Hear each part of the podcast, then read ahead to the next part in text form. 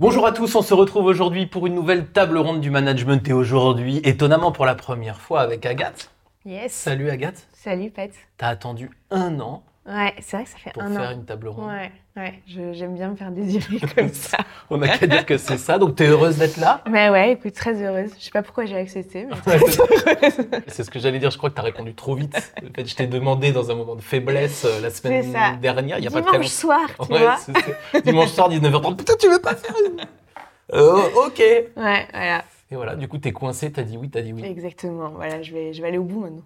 oui, oui, on en a pour à peu près 35 minutes, 40 minutes. Aujourd'hui, on a décidé de parler tous les deux d'un problème qui nous paraît assez récurrent, qui est le problème de, on va dire, deux équipes pour se simplifier la vie. Deux équipes qui n'arriveraient pas à travailler ensemble, qu'elles soient en silo ou dans une logique de conflit. Oui, ça peut aller parfois dans des logiques euh, assez tendues. Ça nous est, on en a vu euh, des comme ça. Ouais. Donc on va essayer comme d'habitude de, de décrire un peu le problème, surtout de trouver des solutions les plus opérationnelles, les plus simples possibles à mettre en place, et puis de réfléchir autour de, autour de ce sujet.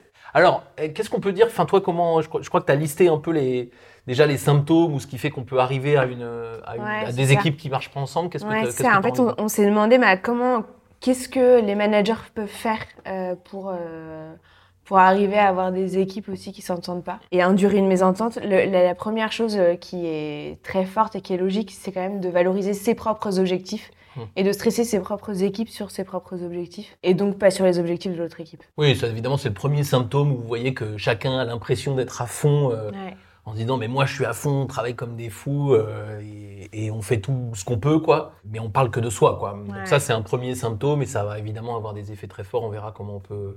Ouais, voilà, ça c'est assez ça. proche. On s'est dit aussi de faire des reproches. En fait, c'est Mm. toujours plus facile de faire des reproches aux autres, etc. Donc ça induit aussi de la mésentente très facilement. Mm. Et puis, euh, pareil, on voit pas directement, mais tous les moments, on valorise beaucoup notre propre métier. Euh, c'est des moments où, en fait, en, en sous- sous-titre, on dévalorise les autres métiers. Mm. Euh, ou en tout cas, c'est l'impression que ça peut donner aux équipes, même si c'est pas du tout ce qu'on a envie de faire. Ouais ça c'est un, il y a un exemple juste pour illustrer ça Ouais. si vous voulez voir c'est je l'ai- en tête parce que c'était il y a deux jours euh, dans une dans une usine et c'était très cordial, il le faisait très gentiment, mais n'empêche que la production euh, avait du mal à accepter que la qualité puisse être aussi importante qu'elle, Mm, alors que mm. la qualité, elle, se dit qu'elle est tout aussi importante que la production. Ouais, c'est ça.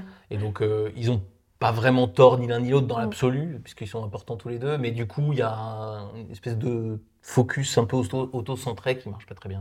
Et, ça rejoint le quatrième point, euh, qui était aussi de dire en fait, on a des modes de pensée parfois très différents. Et du coup, il y en a qui vont favoriser le long terme, d'autres qui vont favoriser le court terme. La qualité, pour reprendre euh, ton exemple, qui favorise vraiment euh, la valeur produite pour le client et la, quoi, la qualité qui est in fine dans le produit client, alors que la production, elle favorise plutôt la cadence et la, quantité.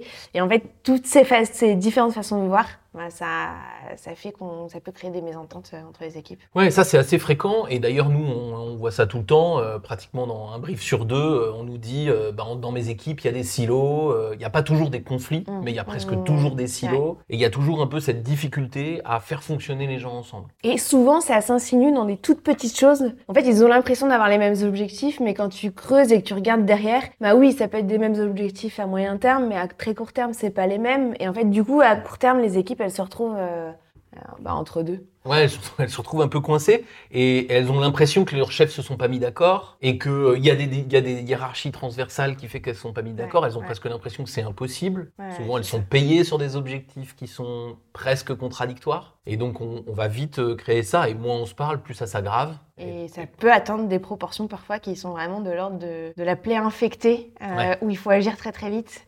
Et euh, ça peut devenir une crise. Ouais, ouais. Et d'ailleurs, tu me disais en préparant un truc que je trouvais assez amusant, Ouais. c'est que euh, dans 80% des cas, on est en silo sans vraiment qu'il y ait de conflit. Quand le conflit va se déclarer vraiment entre les deux équipes, c'est comme si un peu il y avait une troisième personne qui, Ouais, qui ouais. venait dans le, dans le Eh, truc. C'est clair, moi je trouve que quand tu as l'émotion qui vient vraiment pourrir les relations, elle empêche euh, l'action. En fait, il y a un côté, euh, les équipes se disent non mais déjà je vais pas faire le premier pas, et en plus c'est que des connards en face de moi. Mm. Je caricature, hein, mais parfois pas tant que ça.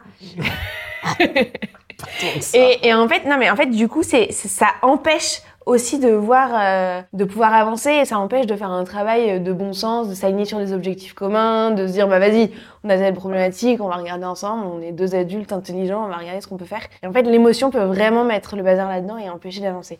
Et ça, on le voit hein, quand même. On le voit énormément. Et pourquoi on va un peu vite sur tout ça C'est que on a l'impression, quand vous nous décrivez ces problèmes, que les causes qu'on a définies, euh, vous les avez vues, vous les connaissez. Je pense pas qu'elles soient très révolutionnaires, celles qu'on Oui, a listées. Ouais. Et puis, cette espèce de solution que tu viens de citer très vite, euh, qui est il faut avoir des objectifs communs. Oui, c'est vrai, il faut avoir des objectifs communs. Mais en fait, c'est pas du tout suffisant. C'est-à-dire que si ça suffisait, bah, c'est bon, en fait, on aurait euh, fin de la vidéo, faites ça, et puis c'est très Oui, bien. d'ailleurs, dans plein de cas, ça suffit en fait. Ouais. Et on voit bien qu'il y a plein de managers qui arrivent à manager leurs équipes comme ça et qu'en fait, en se redonnant qu'est-ce qu'on va chercher à long terme, etc., ça marche très bien.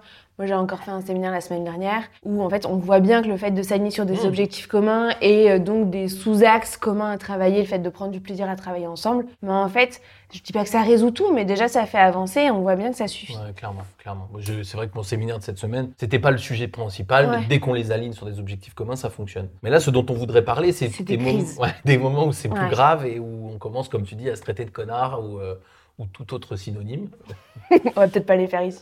non, bah, vous les avez Et- tous. euh, ouais, ouais. Non, non, et en fait, donc, euh, ce, qui est, ce qui est intéressant dans ces mécanismes-là, quand même aussi, quand tu as l'émotion qui arrive à un grand niveau, c'est déjà vrai hein, quand il y a juste du silo, Mm. mais plus l'émotion monte, plus c'est vrai. Il y a vraiment un côté, on ne voit plus que ce qui est de la faute de l'autre. ouais. Et alors Un peu comme dans un couple qui a mal viré.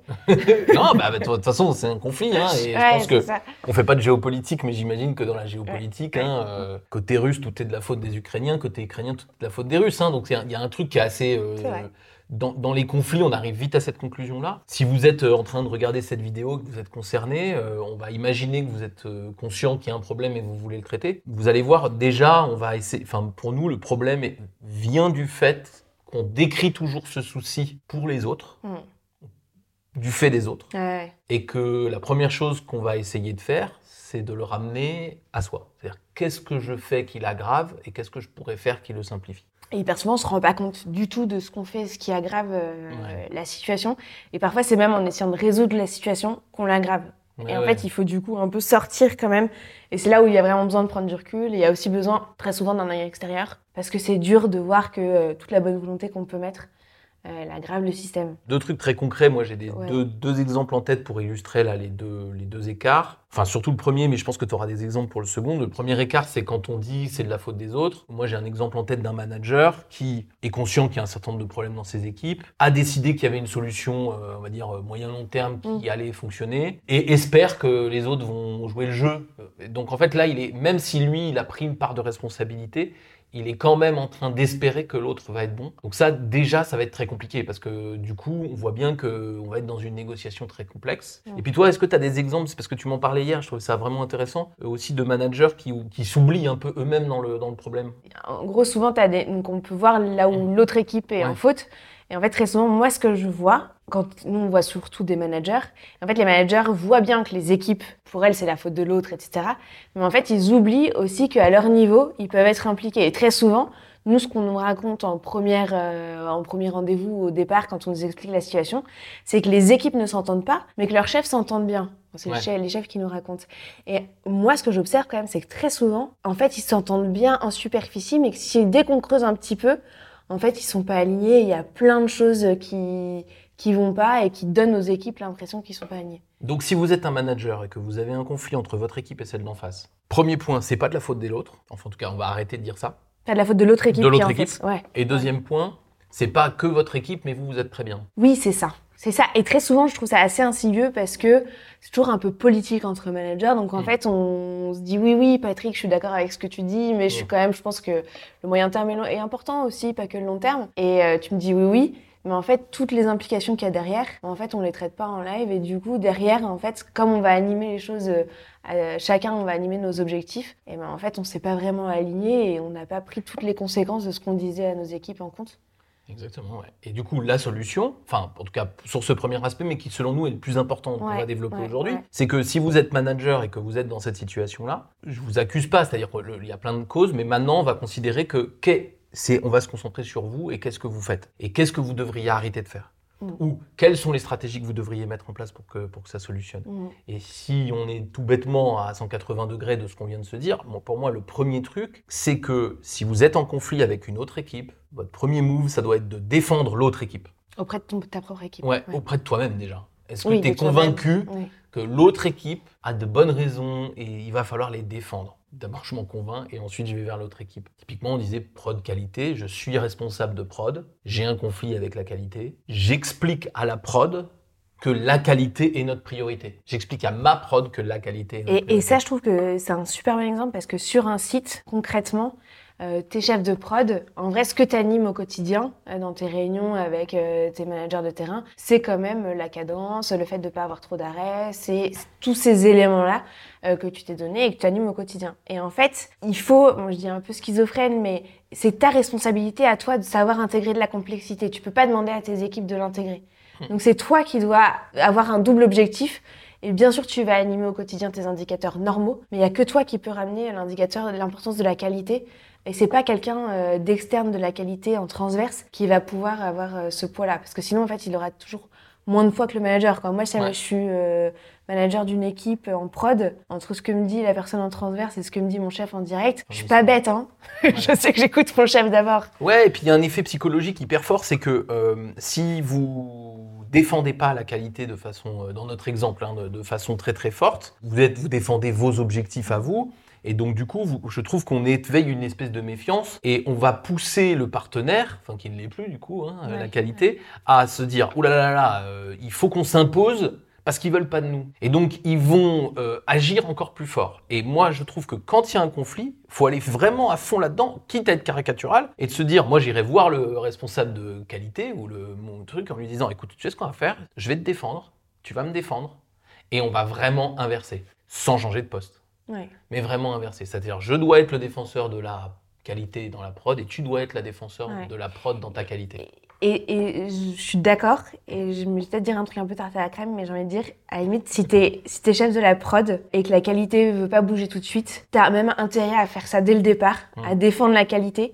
Parce qu'en fait, si tu le fais pas, ce que tu disais, ils vont devenir un peu agressifs Mm. vis-à-vis des équipes et ils vont faire les choses de façon un peu plus bête et méchante. Alors que si jamais tu fais euh, tu commences à défendre la qualité, en fait, déjà, tu leur crées un cadre dans lequel ils vont pouvoir exercer euh, leurs fonctions Mm. de façon beaucoup plus intelligente. Et du coup, faut, faut, il faut pas oublier que, quoi, je trouve que c'est toujours dans son, son propre intérêt du chef de prod de défendre la qualité, même si la qualité va pas défendre la prod euh, auprès de son équipe. Ouais, et là, donc vraiment, encore une fois, vous avez compris, on est dans un, dans, dans un, dans un exemple, mais je suis tout à fait d'accord avec ça. Je pense vraiment que on va énormément euh, gagner en efficacité en ayant cette inversion-là et en la défendant très très très fortement, quitte, si la, la situation est très grave, à, à la caricaturer et à y à aller à fond. inverser carrément. Ouais. Et j'irais même jusqu'à dire que moi, dans une situation qui serait extrêmement aggravée, j'inverserais les objectifs hein, en termes de rémunération. C'est-à-dire que Ouais. ou j'inverserais, en tout cas, j'irais vraiment dire à la, à la prod, en fait, maintenant, moi, je vous attends sur un taux de qualité et à la qualité, je vous attends sur un taux de prod. hein. Parce que sinon, en fait, on, a, on, a, on est toujours en train de se méfier de l'autre. En fait, il faut jamais pousser l'autre à être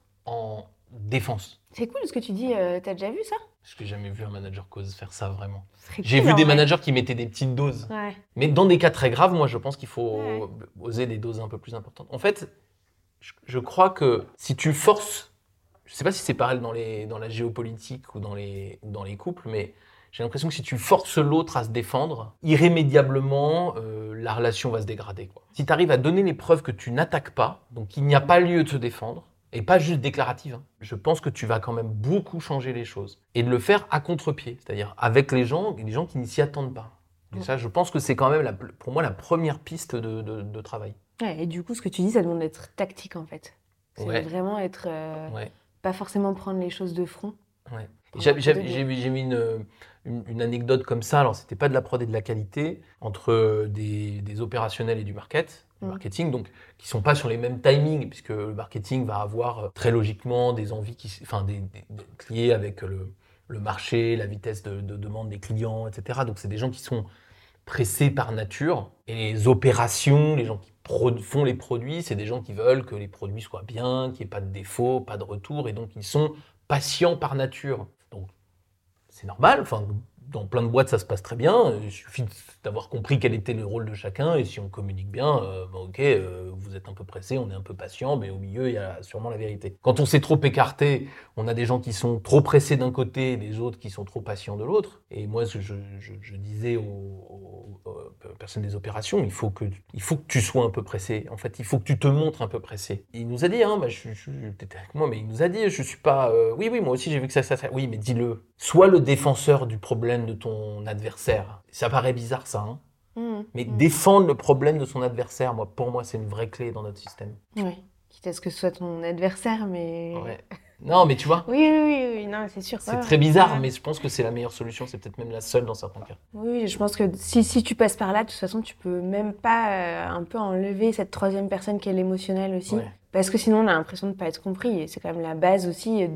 Défendre le problème de ton adversaire, c'est aussi une façon de lui dire j'ai bien compris ton Mm. enjeu et je vais travailler avec toi pour ton enjeu. Ouais. Euh, Sous-entendu, viens travailler avec moi sur le mien. Voilà, mais- maintenant j'ai mes contraintes. Mais Mm. même si tu viens pas bosser tout de suite avec moi sur mon enjeu, j'ai mes contraintes et en fait, euh, Hmm. je vais le faire avec mes contraintes de te servir. Mais voilà. Ouais, et je crois pas que ce soit accorder une victoire pleine et Ouais. entière à l'autre. hein. Je crois vraiment au contraire, je pense que si vous le faites le premier, vous, vous êtes en train d'ouvrir la solution euh, en très très grand. Si la personne saisit pas du tout, euh, ben, vous aurez quand même fait, à mon avis, le move le plus malin, euh, etc. Et si elle saisit, à la fin, on pourra se dire que vous avez bien ouvert la porte. Quoi. Donc, je Mm. pense qu'on va s'en Ouais, sortir ouais. grandi. Ouais, ouais, c'est sûr, je suis d'accord. Il y a, il y a un autre truc auquel je pensais, euh, Patrick, c'est euh, euh, qui est un peu en lien avec ça, mais c'est que j'observe assez souvent entre des équipes qui s'entendent pas, où tu peux avoir une sorte de hiérarchie tacite entre les équipes, notamment. En fait, ça dépend énormément euh, des entreprises. Mhm. Tu as des entreprises où euh, c'est euh, les marketing qui sont au centre et voilà. T'en as d'autres c'est la R&D, t'en as d'autres, c'est la prod. En fait, en fonction de, de la boîte, tu vas avoir... Mais en fait, cette hiérarchie, elle peut miner énormément les, les relations. Et ce que j'ai observé aussi, c'est que très souvent, en fonction de qui est le chef de tout ça, ce qu'il Mm. faisait avant, Mm. en fait, euh, ça joue beaucoup. Et quand même, bah, dans une boîte où le marketing est un peu au-dessus des autres services, si les chefs sont des chefs du marketing, ça peut donner l'impression aux autres que le marketing est privilégié, alors même qu'il ne l'est pas. Ouais, ouais, tout à fait. Parce que ça, un- ouais. Et ça, moi, j'avais un exemple très récent. Là, je travaillais il y a quelques jours euh, sur une chaîne de télévision.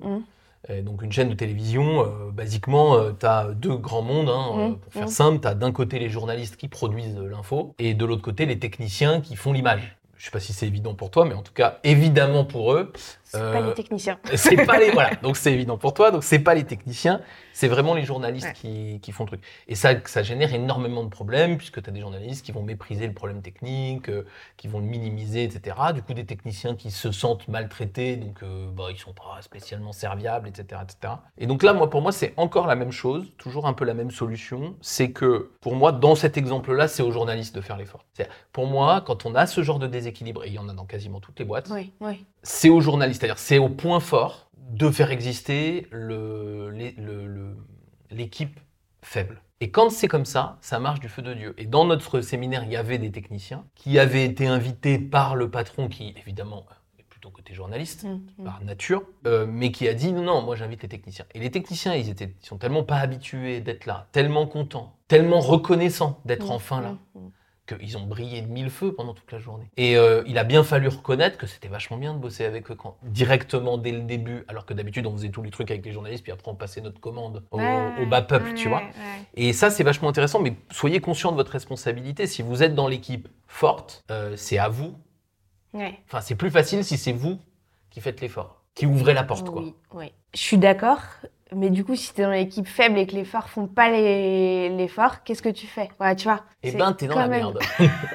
non, mais je veux dire, si vous, si vous êtes Oui. dans l'équipe forte, allez-y parce que vous allez avoir des résultats très Je suis rapides. d'accord. Si tu es dans l'équipe faible, le chemin est un peu plus long, objectivement. hein. C'est un peu plus risqué de les- de- d'ouvrir beaucoup la porte à l'équipe forte. Elle est déjà forte et tu peux te dire, mais je vais encore Ouais. plus me faire bouffer. Donc, euh, c'est un peu plus délicat. Néanmoins, je pense qu'il faut y aller. Mais je pense que ça va être un petit peu plus long parce que, euh, par nature, vous avez une relation qui n'est pas tout à fait équilibrée. C'est pour ça que moi, dans ces cas-là, j'ai toujours envie, quand c'est l'équipe faible qui veut progresser, ça me donne envie de monter d'un cran et de dire, il va falloir que tu m'aides en allant mettre l'équipe faible euh, en lumière pour m'éviter d'être dans un système au- autant déséquilibré, quoi. Oui, c'est vrai que le fait d'aller chercher le soutien de la hiérarchie hyper Ouais. concrètement pour valoriser ou pour valoriser les efforts aussi qui sont faits, euh, ça peut être une des solutions. Mm. Moi, j'ai en tout cas toujours le réflexe dans ce genre de problème Mm. de me dire, alors que c'est l'inverse qu'on nous raconte, Ouais. pour moi, le problème, il est rarement plus bas, il est souvent plus haut. Oui, ça, je suis d'accord. Ouais, ouais. Et même si les symptômes sont souvent très bas, les, les- les causes sont souvent beaucoup plus hautes. Et donc, montons, montons euh, là où il faut jusqu'à ce qu'il y ait quelqu'un qui dise, non, mais on arrête les conneries là. Parce qu'en fait, on est deux. Dans l'exemple de la télé, on est en fait des journalistes sans techniciens, il n'y a pas d'image, il n'y a pas de télé, fin de l'histoire. Ouais, ouais, ouais. Enfin, tu vois, c'est tellement évident à un certain niveau que, que c'est OK. Mais parfois, je trouve aussi que ça met les managers euh, de ces deux équipes, tu vois, ça les contraint Mhm. aussi à aller chercher des objectifs euh, beaucoup plus tangibles, communs, sur lesquels on va faire un peu de concessions et sur lesquels c'est quand même à eux de s'aligner. Parce qu'en fait, oui. si tu as les managers qui refusent de faire cet exercice-là, Ouais, bah c'est oui. hyper dur pour les équipes. Et c'est elles qui se retrouvent euh, avec des ordres contradictoires et à devoir gérer. Moi, ce que j'observe, c'est que parfois, tu as très haut, on leur dit oui, il faut que vous fonctionnez ensemble. D'ailleurs, on a les mêmes objectifs, etc. Et puis, en fait, concrètement, quand tu es dans... face à la réalité, c'est quand même compliqué parce que les objectifs sont pas les mêmes, objectivement. Ouais. Et il faut quand même que les managers n'oublient pas leur rôle, parfois de se mettre sur un coin de table. L'émotionnel est moins fort quand même, souvent, au niveau des managers. Ça dépend. Non, ça dépend. Je- En tout cas, s'il est très fort, nous on voit, on est souvent appelé quand c'est comme ça. C'est-à-dire Ouais. que quand, quand les, émotions, les, les managers sont incompatibles, on nous appelle. Franchement, c'est vraiment quelque chose qu'on voit assez souvent. Et moi, je sais que mon réflexe, c'est évidemment, il y a toute la théorie qui dirait euh, objectif commun, il faut que vous vous mettiez d'accord, mettez-vous, faites un projet commun, etc. Mais en fait, si on nous appelle, c'est que c'est pas possible. En tout cas, c'est pas possible de façon immédiate et simple. Donc moi, mon premier réflexe, et c'est très compliqué, hein, mais je passe beaucoup de temps à essayer d'expliquer, c'est que je vais faire un truc imparfait. C'est-à-dire que je vais vraiment choisir de quel côté j'ai l'impression que je peux avoir un résultat à peu près rapide. Mhm. Et il y a plein de raisons qui peuvent me faire avoir cette réflexion-là. Là où je pense que je peux avoir un résultat rapide, je vais essayer de vendre euh, à la personne concernée le fait de dire j'ai bien compris que c'était pas que de ta faute, je sais, je sais, c'est pas que de ta faute. Mais par contre, on va trouver la solution chez toi pour telle et telle raison. Ça dépend, c'est vraiment au cas par cas. Et une fois que j'aurai trouvé un bout de solution du côté Mm. 1, je vais prendre appui sur ce bout de solution côté 1 pour aller chercher un bout de solution côté 2. Mais ce qui est assez perturbant, c'est que euh, du coup, euh, il y a un côté assez déséquilibré dans l'action. C'est-à-dire que je prends parti d'une certaine façon. Mais il faut bien expliquer. Pour moi, il faut vraiment bien expliquer la tactique et dire oui, oui, je sais que c'est de la tactique. En fait. C'est bien de la tactique. J'ai pas, j'ai pas choisi mon camp au sens c'est toi le méchant et, et donc je vais te calmer. C'est, j'ai, vu chez toi une possibilité de solution. Hmm. C'est comme ça que tu arrives à traiter une équipe sans lui laisser penser qu'elle est, qu'elle est fautive. Je la vois comme une solution et pas comme euh, pas spécialement comme le coupable. D'ailleurs, on l'a pas dit en introduction, mais il faut tout de suite sortir euh, de, de rechercher le coupable, etc. Parce que là, sinon, tu tu t'en sors pas. euh. À partir du moment où tu te dis qu'il y a une équipe qui est plus connaisse que l'autre, Mm. tu rentres dans le jeu et du coup, tu es plus Ouais. capable de résoudre euh, les problématiques euh, deux équipes qui s'entendent pas. Ouais, exactement, exactement. C'était plus une petite parenthèse, mais Ouais, ouais. ouais. Ouais, et, et- et dans ce que tu dis, moi je suis d'accord, mais je pense quand même qu'à un moment où tu peux pas faire euh, l'économie des deux managers quand même qui s'alignent.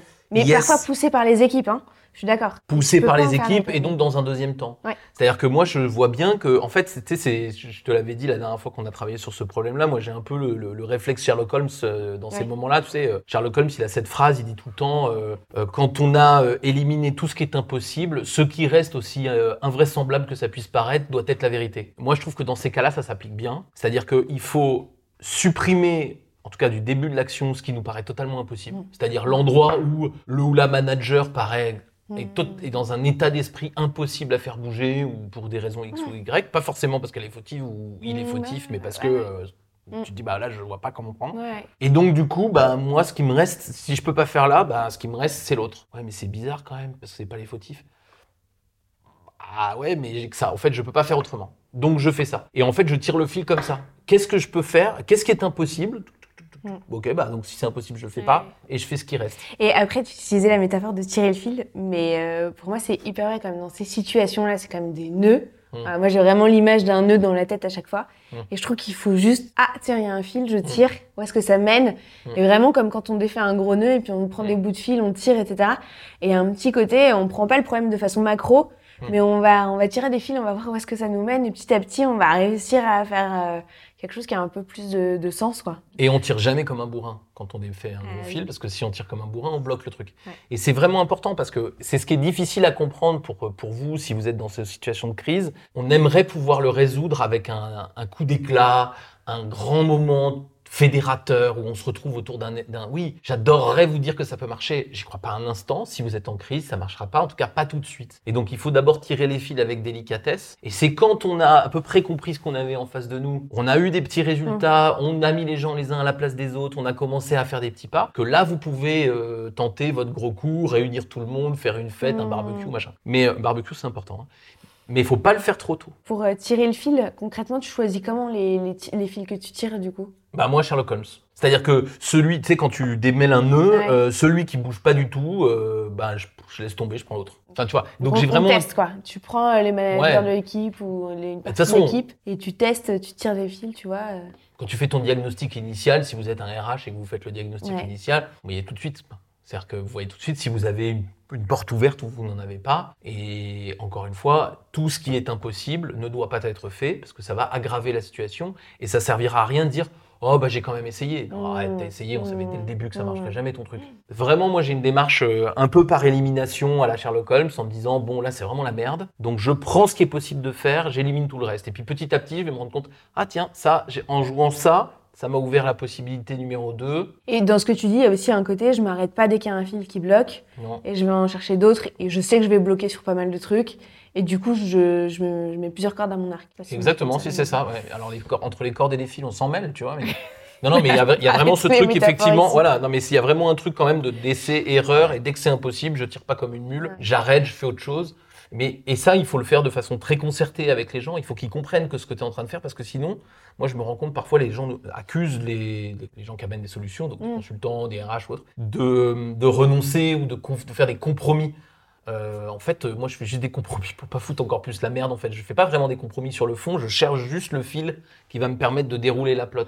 Et en fait, ce qui m'intéresse, c'est pas d'avoir un truc spectaculaire et brillant le premier mois, Mm. c'est d'avoir résolu le problème dans trois mois, tu vois. Et si dans le premier mois, faut faire des trucs un peu absurdes, un peu bizarres, qui ont l'air un peu injustes, mais que ça va marcher, en fait, faisons-le.